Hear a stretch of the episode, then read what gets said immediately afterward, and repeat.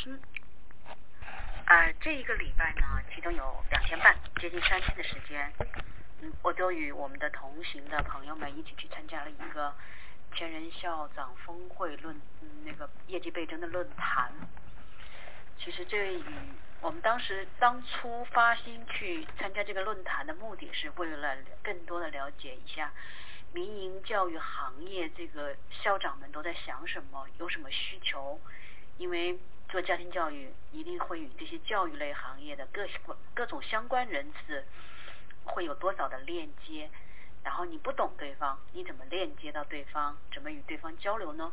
所以当我们去呃参加这个论坛的时候，其实对于我这个人来说，其实是很震撼的，因为之前嗯也自己开过新书的辅导室，也做过，包括现在也在做阅读的网络。网络的一个搭建的平台，呃，甚至我们在做家庭教育卓越父母嗯国际研究院的家庭教育的时候，我们进入的很多都是学校、幼儿园、早教机构、培训机构，我们见到的嗯，相比普通的家长和普通的非这个行业的人士，已经是见到的太多，看到的太多，或者听到了太多，对吧？真正的孩子为什么在同一个年级学的同一本书，用同一个老师，为什么孩子有这种千差万别的情况呢？可是有时候人就容易被以为自己很牛的时候，你进入到这个论坛的时候，你才发觉，哇，世界真是山呼海啸而来，这个世界的加速度远远超过你的想象。原因很简单，在这个一个行业里面。他这个论坛里面，嗯，他们针对的主要是民营的啊教育联盟的机构，啊，比如很小的二三十个孩子的那种小机构，到呃上万人的大校，全都是私立的，从早教机构一直到呃你呃那个什么高考，甚至出国留学的培训机构，各种各样的校长都在这里汇聚于此，而且让我们惊叹的是。我们起码我作为一个普通的家长，我刚开始最关心的就是呃关注到这个培训行业最最开始最最开始还没有学心理学的发心之前的那个开始，就是因为孩子的学习不够啊或者什么不够，仅仅仅只是因为这个最初的发心，嗯，后来又觉得培训特别是那个我们认为的培优。有太多的，嗯，就觉得你好像是小打小闹，或者是就是那个街头广告，或者就是为了赚你钱的那种感觉。等你进真正进入和真正的与这些人交流的时候，你会发觉，其实有很多很多这个民营企那个教育行业的培训机构的人，他其实是很有教育情怀的，因为在体制内满足不了很多可以实现的梦想。这里虽然也不乏很多就是为了赚你，嗯，赚你钱的一些方式，但是你也看到了很多人真的是非常参加这样的论坛呐，学习呀是非常之多的。然后他也嗯参加了，就是更新了，不论是嗯作为一个培训机构的运营啊、教学、策划、宣传等等，其实都是非常专业的。所以我们常常，嗯，家长有一种感觉，呃，要么觉得，好，我的孩子在你这个机构里面学到了很多，得到了很多，于是我很感谢你，你很牛，于是我就放心的把孩子交给你。好，还有另外一种情况就是，哦，我把孩子交给你了，然后你比我专业，算了，我什么都不管了，就交给你，很牛了。呃，如果要是没做好的话。那我要怎么办？嗯，那我就诋毁你，或者说你不好，跟你扯皮，把我的钱拿回来。但是有时候我们常常会想到，家长们，你们真的是做到了家长或者做好了家长吗？孩子的老师，孩子在这些机构里面去培训，或者是去上嗯我们日常的每天上学放学，他要学的是什么呢？他学到了又是什么呢？那就我以前嗯。包括自己在儿童会所，包括以前嗯做那个儿童中心，甚至也听到过一些公立学校的老师这么说过。你知道吗？嗯，方老师，我其实对付那些家长最有效的一个方法，你知道是什么吗？他说，嗯，家长如果说这个老师教的不好，这个老师太水了或者怎么样，他会说一句，是啊，我全班教了几十个孩子，为什么有的就那么好呢？有的就好不起来呢？常常这句话就打的家长哑口无言，所以老师一定是很厉害的，嗯，家长一定没有办法的。可是对于我们家长来说，我们只能说，哪怕是百分之零点一，我们是不是都会觉得做家长很失败呢？各位，你听到了这位孩子的心声，你会怎么想？作为家长，你会怎么做呢？你听到这个话，其实有点，嗯，对于我来说啊，起码对我现在在说这个话的时候，我会有点难受，因为真的是，嗯，我们。这些老师其实也是被家长逼急了，会这么说，口不择言的说出这些话来。其实他也说到了一个事实，而且是我们家长无可辩驳、感觉到的无可辩驳的事实，就是，嗯，老师教的面对的是成千上万个孩子，而我们他可以失败率百分之十都算是很正常的，他只要有百分之十绝对的优秀，因为中国的教育体制就是在择优。对吧？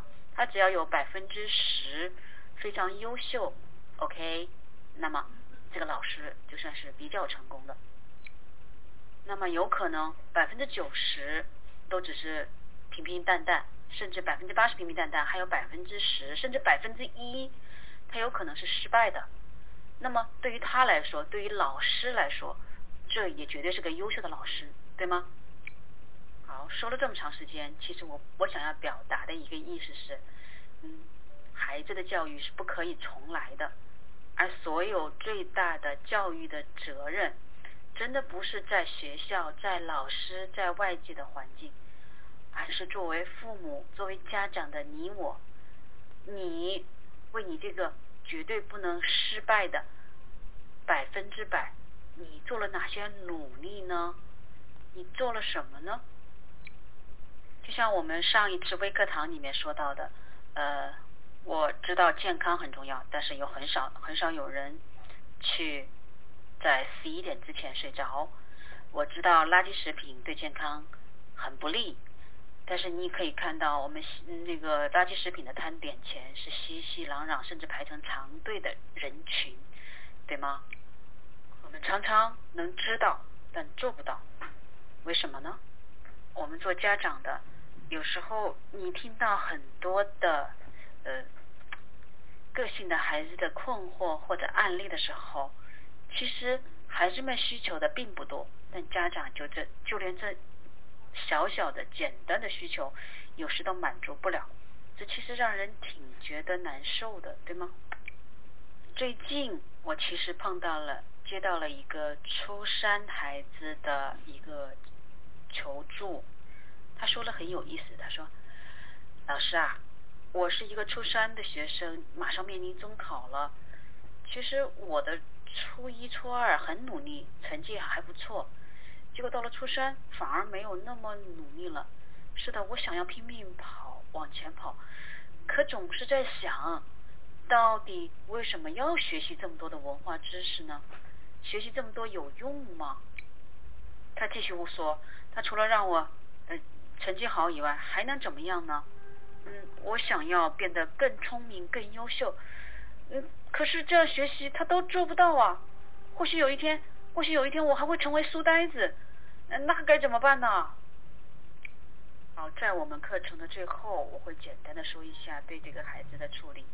现在呢，我请各位好好的想一想，为什么你从小到大，孩子在从小到大。我们说了很多，说了很多，说了很多，我知道了很多，知道了很多。孩子，按你的想法，你的意愿做到了吗？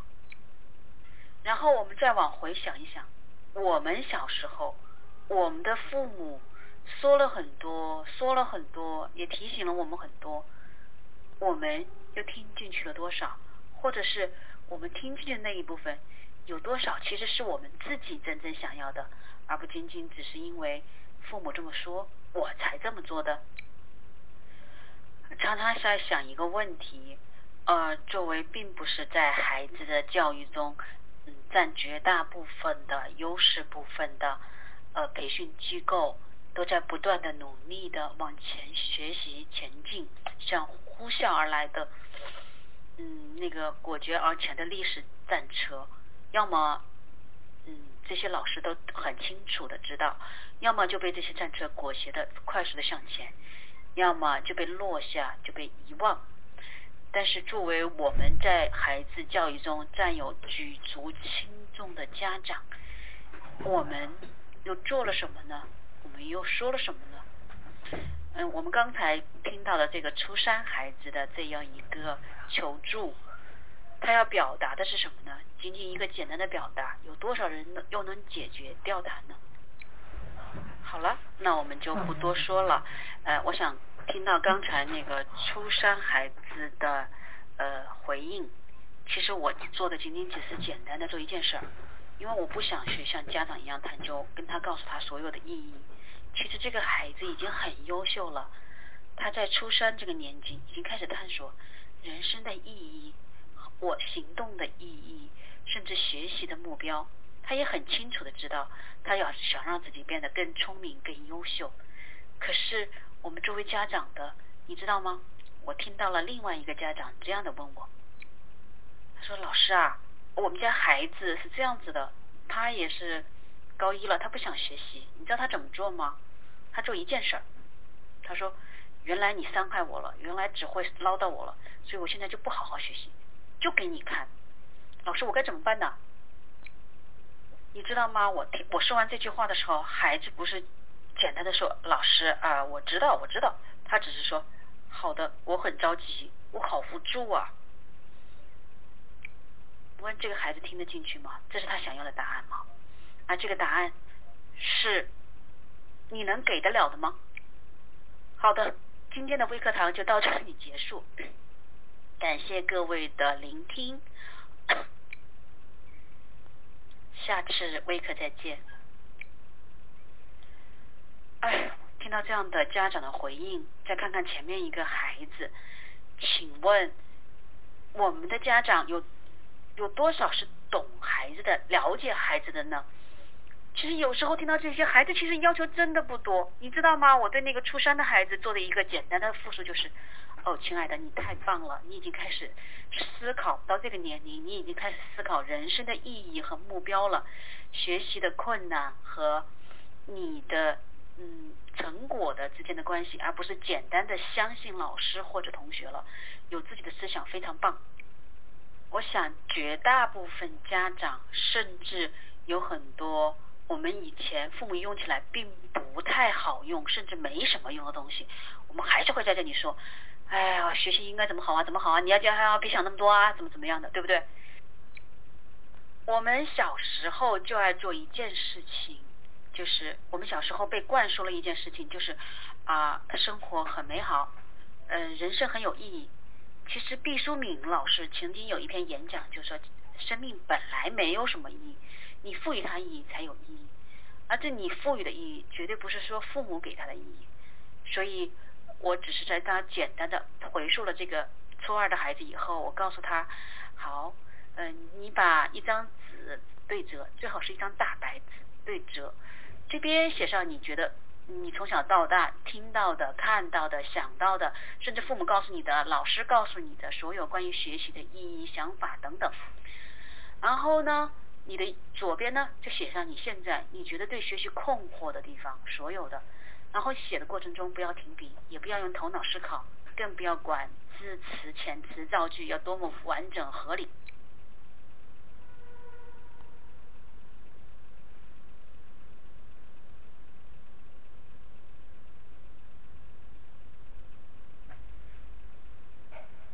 把你所有能想到的，呃，你心里面冒出来的词句，用你最快、尽可能的最快的速度，全部写满整张纸。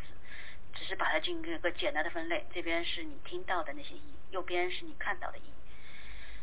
然后这个孩子其实是真的是，他觉得他受到了，他被听到了，然后他做了一件很有意思的事。他写完了以后，他赶快给我回复，是写完了，然后我问他有什么感觉，他说他也不知道。我说不用，我我也不需要知道你这个过程或者这个意义。其实我们做家长的其实很想探究这个意义，怎么可以做到这样子呢？每次我说到讲课里面听到说到这个意义的时候，他们说怎么可能呢？怎么可能呢？其实孩子们都知道答案。你知道这个孩子写完了以后，他表达不出他的意义，我就告诉他你不要表达，你只要体会一下，嗯，然后体会一下这你在这个写的过程中有什么体验。你知道那孩子说什么？很久很久以后回来，他告诉我说。老师，我只是在回忆，回忆这个过程，嗯，这个过程其实挺美好的。OK，好吧，那么孩子，因为这个是个很，嗯，这个孩子很晚才给我回复的，所以说好吧，带着这个美好的感觉去睡，睡好，睡个觉，做个好梦吧。我告诉他，真的，孩子们其实有自己的答案，我们每个人都有自己完美的、真正的解答者。当我们带着这个美好的感觉去做梦的时候，孩子的人生是不是有一个新的体验？好，对比之前跟我讲述的那个家长，就是老师啊，我那高一的孩子，他他觉得从小受到伤害，所以他要现在要用不学习来对抗我，完全无助无力，怎么办呢？请问一下，这样的家长和我之前说到的那个初三的孩子，这两个对比起来，请问？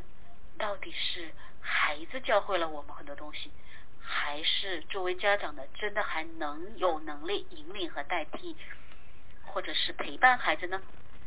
所以真的做家长真的是一个专业。你作为家长，你系统学习过这个专业吗？祝愿大家过一个放松、休息、补充能量，甚至是去传承。